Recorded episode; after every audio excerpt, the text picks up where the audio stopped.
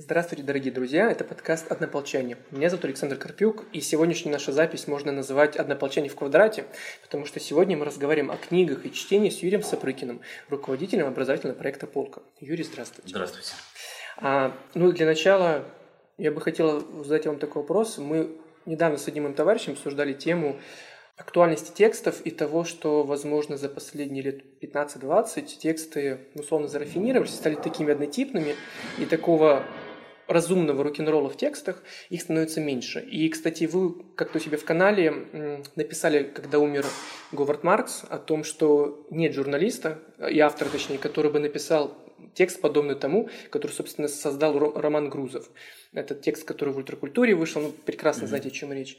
И у меня вопрос, э, почему сейчас нет авторов, которые могли бы вот воссоздать такой текст, по вашему мнению, и к чему это что произошло вот за это, за это там, 10, 16, 15 лет? Мне кажется, это, э, с одной стороны, это ворчание э, про то, что вот раньше были времена, а теперь все измельчало, оно, наверное, свойственно любому моменту в человеческой истории. Всегда кажется, что были какие-то титаны, которые а, а, уходят, и на их место приходят молодые варвары. Я прекрасно помню, как в начале 2000-х э, э, Борис Кузьминский, редактор прекраснейшего отдела искусств газеты «Сегодня» и переводчик, и ну, как бы человек, с которым связано целое направление, вот такой, я бы даже не назвал это постмодернистской критикой, но вот какой-то способ критического письма в э, начале 90-х годов.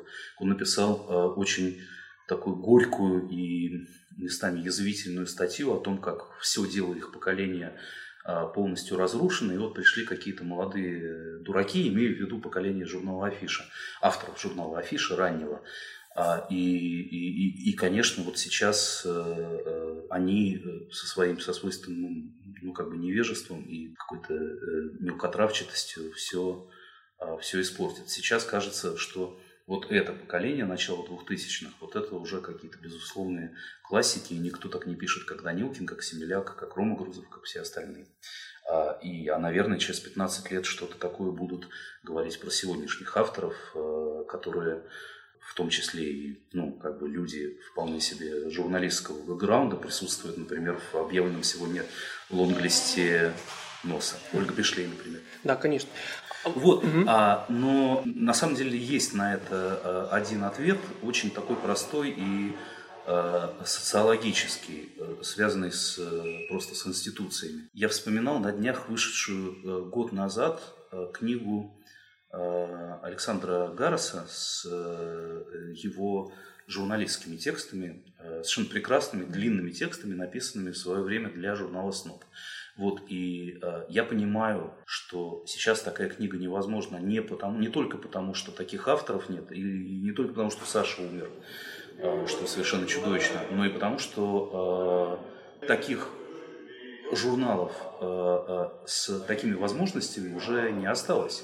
Собственно, вот нет такой институции, которая такого типа тексты могла бы заказывать авторам и платить за них хоть сколько-то вменяемые деньги. И от этого такой тип текста или такой тип авторства – вдруг оказывается ну, невостребован.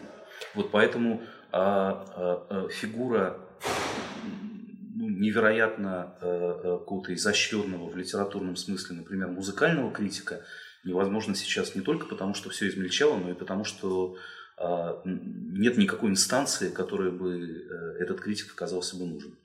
Вот. Зато есть множество не таких литературно изощренных, и не менее эрудированных и бесплатно обменивающихся текстами в э, свойственных им соцсетях. Мне говорили, как раз вы сказали про газету mm-hmm. сегодня, это был мой следующий вопрос, mm-hmm. потому что мне рассказывали, я не застал то время, я моложе, mm-hmm. и, но мне говорили, что люди целенаправленно покупали эту газету как раз для того, чтобы открыть эту полумаргинальную эту страницу с вот это я такой человек. Вот, да. прекрасно. И У меня даже остались, я подшивки. храню некоторые полы, да? не подшивки газеты, а вырванные полосы искусства а с какими-то особенно гениальными текстами. Вот. Э, и мне даже говорили, что там, по-моему, у них было настолько все очень странно, там вплоть до выдуманной переписки Хайдегера с кем-то, я не помню, с кем конкретно. Там творилось нечто удивительное и вдохновляющее. И я помню, когда мы учились на журфаке, то, собственно, Фиша и ряд каких-то российских изданий для нас были эталоном, печатной с прессой имею в виду, эталоном вот хороших текстов. И я теряюсь что мне сказать людям, которые сегодня меня спросят, Саш, вот кого читать, да, вот кого сегодня вы бы, возможно, порекомендовали из таких, знаете, ну, возможно, не старых рок-н-ролльщиков, потому что, как вы верно сказали, они, возможно, ну, нет институции, где бы они могли быть. Но, возможно, молодые авторы. Вот та же Ольга Бишлей, да, она, ну, она для батеньки, да, трансформер часто много писала, и, в принципе, она журналист. Кто еще? Как вам кажется, кого вы следите, кого вам интересно читать, кого бы вы условно вырезали, да, оставили у себя вот чьи тексты? Вы знаете, нет лучшего способа парализовать собеседника, чем попросить, так. расскажи что-нибудь интересное. Или еще хуже, что-нибудь веселое. А да. в этот момент ты сразу забываешь все, все, все хорошие истории, да, да, да, которые, да. казалось бы, в любое остальное время у тебя вот ну, просто вот на языке. Угу. А, и точно так же я сейчас впадаю в паралич и не могу вспомнить ну, вообще ни одного имени. И угу. еще очень страшно от того, что я кого-то из э, э любимых угу. своих авторов не вспомню. Вот, а, но попробую назвать на вскидку, заранее делая поправку, что это явно не весь список. А, мне очень важно всегда, что пишет э, Ревзин. Это, это всегда изумительно написано и э, очень неожиданно по мысли. Ты не всегда с этим соглашаешься, но, э, но это нормально. Мне очень важно всегда, что пишет э, Максим Семеляк, о чем бы он ни писал, а пусть даже это пост в Фейсбуке на абзац. Мне кажется, что это ну, просто изумительная литература. А, вот идеальные слова, а, так сказать, расставлены идеальным образом. И тоже очень глубокие по, по мысли. А, черт, больше не могу никого вспомнить. Ну, что прекрасно, это уже ну, хорошо. Угу. Ну, угу. знаете, многие ведь не знают угу. этих авторов. Угу. Семеляк, когда он, например, делал журнал The Russian Magazine, да, угу. это был это было очень странно, потому что это было, ну не то, что вне контекста, это было, знаете, отдельно от всех. Я помню, как мы привозили в полку как раз эти экземпляры, и многие люди в Нижнем Новгороде тогда еще не видели их, ну до этого. Mm-hmm. И они говорят, что это вообще за журнал такой? Я говорю, ну вы понимаете, это журнал, который, ну как скажешь, о чем он, да? Да он обо всем, потому что каждый номер тематический, и попутно там Максим собирал какие-то феноменальные вещи, и жаль, что не закрылись, потому что это было что-то... Да, и к вопросу об институциях, это был журнал совсем вот не из этого времени, абсолютно невозможный в 2010-х э, годах, и э, как же прекрасно, что он в этих самых десятых годах э, Рискнул, да. да. Угу. А, вы в недавнем интервью Игорю Кириенко, если не ошибаюсь, в Esquire, вы говорили о том, что примерно так, вы жалеете о том, что когда преподавал Аверинцев, то вы бегали там в киоск за пивом. А, как... Гастроном. Ну, простите, да, да, гастроном, да. А, как вам кажется, опять же... Очень важное отличие. Да, я, да. Это, снимает это... с меня половину ответственности. Так вот, а, как вам кажется, если сегодня... Ну, мы знаем Арзамас, да, мы знаем ряд образовательных проектов. Вот кому сейчас на лекции нужно ходить обязательно? То есть тоже не обязательно много фамилий, но вот вам было бы стыдно, если бы, например, вас студент попросил совет, кому сказать на лекцию. Там, ну, есть открытая лекция, ну, условно, Ревзина, да, Ревзин мы уже разобрались. Кому пойти? К Андрею как, Зорину всякий раз, когда он приезжает в Москву. К счастью, это, э, это периодически происходит. Вот это номер один в моем списке с э, большим отрывом. А это то, что нужно сейчас э, услышать, потом будет жалко, что ты все пропустил. Вы запустили полку. А, кроме названия, которое мне очень близко и приятно, а, это, конечно, тоже отчасти такая ретроградская идея, потому что напоминать о русской литературе, казалось бы, странно. Хотя мы, ну, в полке, именно в книжном магазине, я постоянно открываю для себя, и для читателей новые книги, и говорю им о том, что то, что вы знаете о русской классике, о классической литературе, это не то, что верхушка айсберга, это чаще всего стереотипы, которые настолько скучны и неинтересны, что ну, это вообще не стоит внимания, как мне кажется. Но вы рискнули и сделали это очень интересно, но главный вопрос, опять же, это, это живое, это вот рок-н-ролльное, или все-таки у вас получился, как вы говорили в одном из интервью, все-таки более-менее классический литературный учебник, сделанный, безусловно, хорошо, красиво, но вот все-таки учебник. Потому что Арзамас, например, тот же, они очень экспериментируют с формой, с подачей, и иногда они выдумывают абсолютно какие-то немножко даже безумные вещи, ну, на первый взгляд. А потом оказывается, что это норма. И это здорово и интересно. Как вы считаете, уже все-таки время какое-то прошло, и вы видите на реакцию людей, я слежу за тем, что происходит у вас в чате, у вас прекрасный чат, в котором для меня это вообще мечта, чтобы люди в чате, в Телеграме обсуждали русскую литературу. Это феномен, и это здорово. Да, э, чат на самом деле одна из самых вдохновляющих вещей. Вот то, что там сам собой воспроизводится без всякой модерации такой тип разговора, это, это поразительно. Опять же, какая-то невозможная для 2018 года штука. Еще и на 300 участников. Вот. А, да, полка, безусловно, ну, такая по форме своей консервативно-музейная вещь.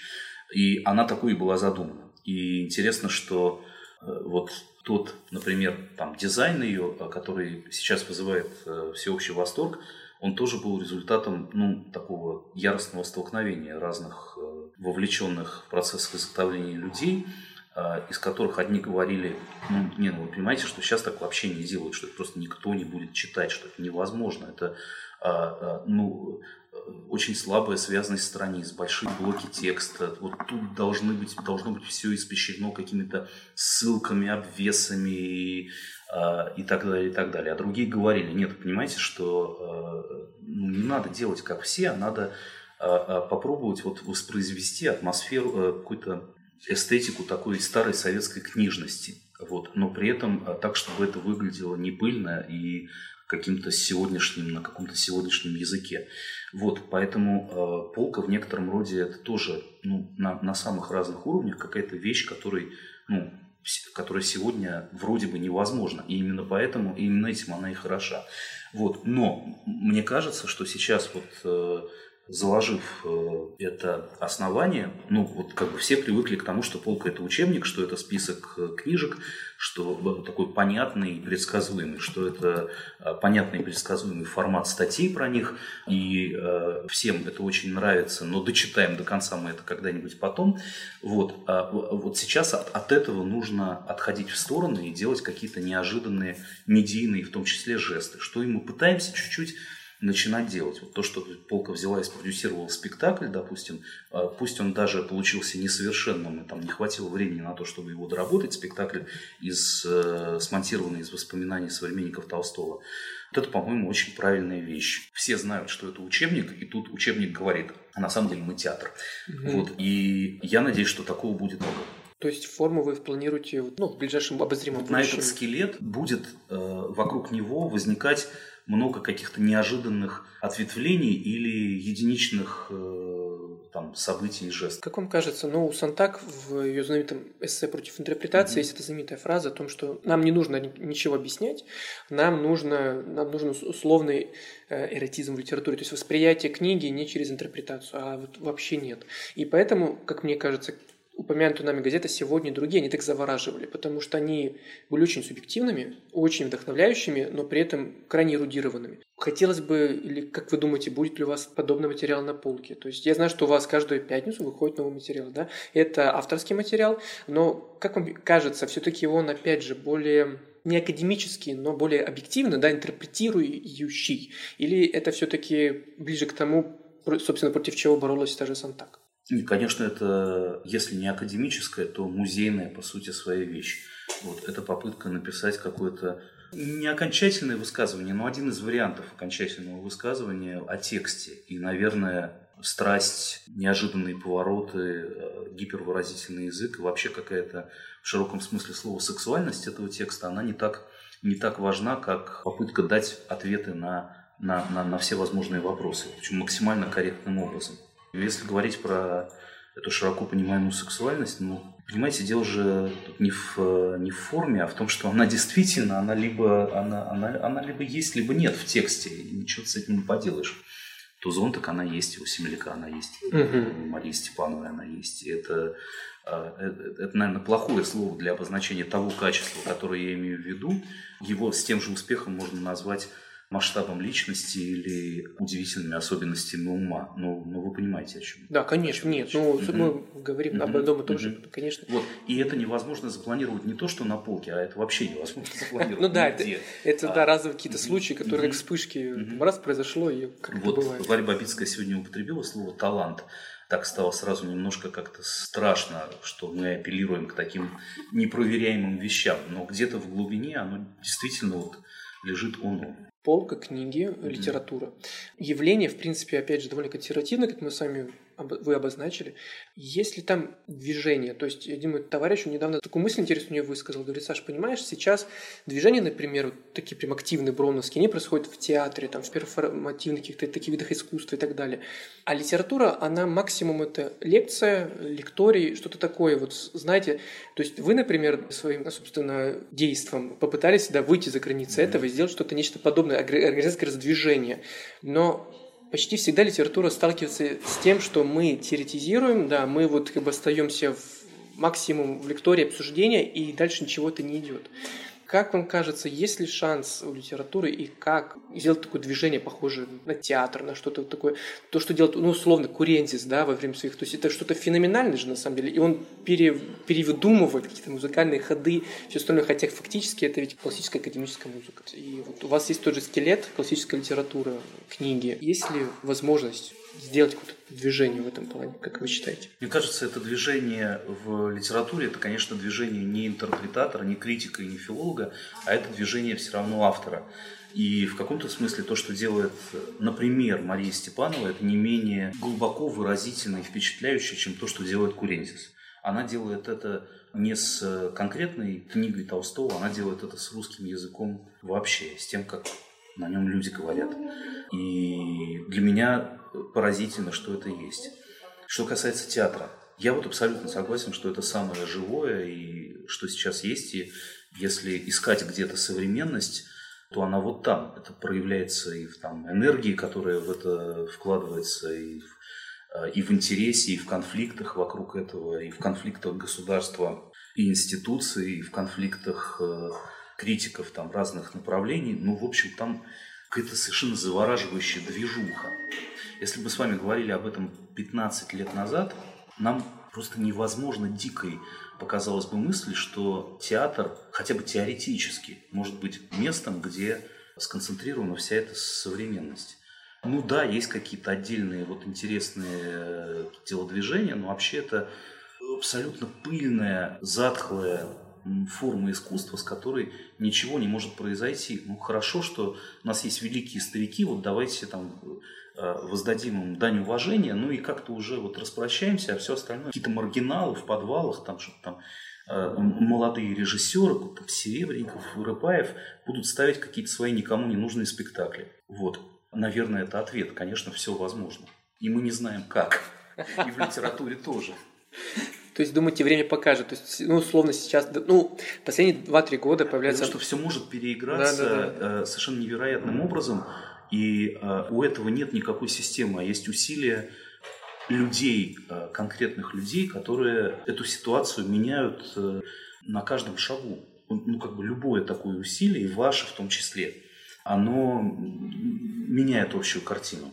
Ну, безусловно, mm-hmm. я согласен. А, то есть вы считаете, что в принципе... Да, и то, да. что мы говорим о симфонической музыке или симфоническом исполнительстве, как о невероятно современном типе искусства, это же тоже, ну, в общем, давайте, давайте честно, это связано с одним человеком mm-hmm. и с э, там, теми людьми, которые сгруппировались вокруг него. То есть фактически, если так предположить возможно, за последние 2-3 года появились Арзамас, появилась Полка, появился там еще ряд образовательных mm-hmm. проектов магистерия, появилось еще ряд каких-то прекраснейших вещей. И, в принципе, у нас есть шанс, ну, это условно, конечно, что это через разрых... 10-15 лет, да, то есть это первое... Это разрыхление почвы. Угу. Подготовка. А, да, это не, это не событие, это создание возможности для этого события.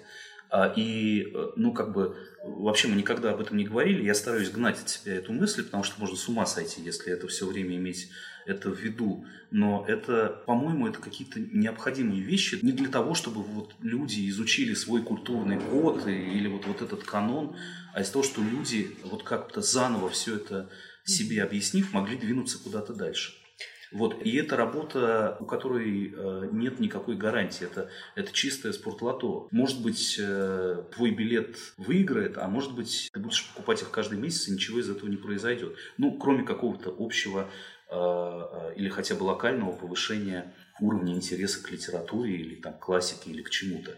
Вот, но, конечно, если есть какая-то гиперамбиция, то это хоть чуть-чуть сдвинуть ситуацию в ту сторону, когда русская словесность стала бы чем-то еще более живым, захватывающим, удивительным, чем есть она сейчас. Я очень надеюсь, что мы с вами через 10 mm-hmm. лет встретимся, mm-hmm. и мы скажем, что вот, ну, условный Курензис, да, в литературе, mm-hmm. вы видели, mm-hmm. да, вот, mm-hmm. не зря ведь все было, да, это mm-hmm. 10 лет назад. Mm-hmm. А, да, вы... только не надо, э, вот в этот момент... Нет, нет, нет, не ничего не надо думать, вообще. Что это, да. что это сделали вы или мы. Нет, никто, вот. ни, ни вы, ни я, вообще, mm-hmm. все, не знаю кто, mm-hmm. вообще кто-то сделал, mm-hmm. это прекрасно. А в одном интервью сказали, что Леонид Юзефович – это Россия русская литература. Но при этом... Срединный путь русской Да, срединный, да, срединный mm-hmm. путь. Мне эта фраза очень понравилась. Mm-hmm. Но при этом вы любите поэзию Серебряного века. И вот у меня логичный вопрос. Все-таки что не то, что лучше, да, это глупое слово, но Юзефович, да, это русская литература, срединный путь. А и Серебряный век тоже прекрасно, феноменально. Чему бы, если вам дали выбор, это ужасно, но вдруг, чему бы все-таки дали предпочтение? Середи, серединному пути русской литературы, да, либо все-таки Серебряный век? Это жестоко даже с моей стороны. Да, там, к сожалению, если бы было только две возможности, а их же на самом деле 22, да. а, потому что, а, а есть еще вот это такая полузабытая, полуофициальная, полудиссидентская литература 70-х, которую я ужасно люблю, про которую мы с Кириенковым говорили. А есть еще, скажем, литература а, концептуалистов и вокруг концептуалистского круга, о которой мы забыли поговорить. А это не только Пригов и Рубинштейн, которые, ну, как бы статусные литераторы, а это еще и, ну, там, проза, проза Монастырского, проза Пивоварова. Собственно, то, что мы увидели сейчас в лонг-листе книги Лидермана и Пиперштейна, это тоже совершенно не случайно. Вот это тоже, по-моему, совершенно, ну, как бы неосмысленный пока феномен и какая-то очень важная часть русской литературы. То, что сделали э, концептуалисты, в том числе художники-концептуалисты, которые никем не воспринимаются как литераторы. И многие тексты Кабакова или, скажем, Булатова или искусствоведов, которые описывают язык искусства, это тоже великая литература. А, хотя это не проза и не художественная словесность вообще. Вот. А, а есть еще то, что происходит сегодня. И, ну, вот там многократно упомянутый уже Степанова или там Дмитрий Данилов вызывает у меня не меньше трепет, чем, чем вот все эти линии направления. А есть еще Толстой.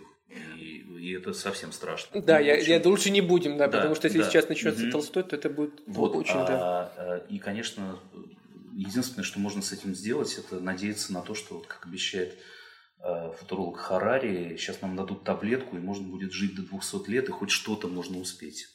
Ну, вот, так, ничего другого с этим не поделаешь. Вам не страшно, вот такая э, реплика, вам не страшно, что еще в средние века посчитали, что человеку не хватит всей жизни, чтобы прочитать уже тогда все книги, которые были написаны. Не помню, какой это период был, но это был, допустим, 14-15 век. Же страшно. Вот. И, то есть это ди- диета книжная, она ведь на самом и деле... Мне, мне каждый раз страшно, когда я смотрю на, на любую из книжных полок, которые висят в моей квартире, и там стоят непрочитанные книжки, и, а, и как-то вот так очень злобно прищуриваются. Ну, как даже в конце концов вот, ты до нас доберешься, как будто они э, упрекают э, тебя в чем-то.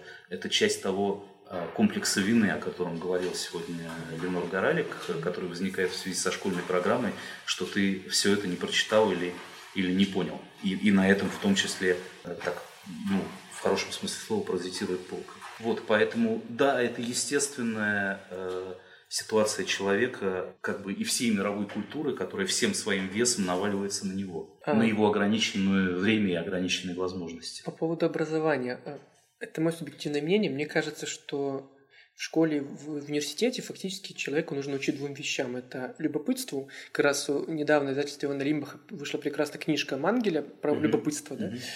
А, а вторая вещь – это умение думать, анализировать. И фактически любопытство и умение думать, они решат все проблемы для дальнейшего самообразования и интересов человека.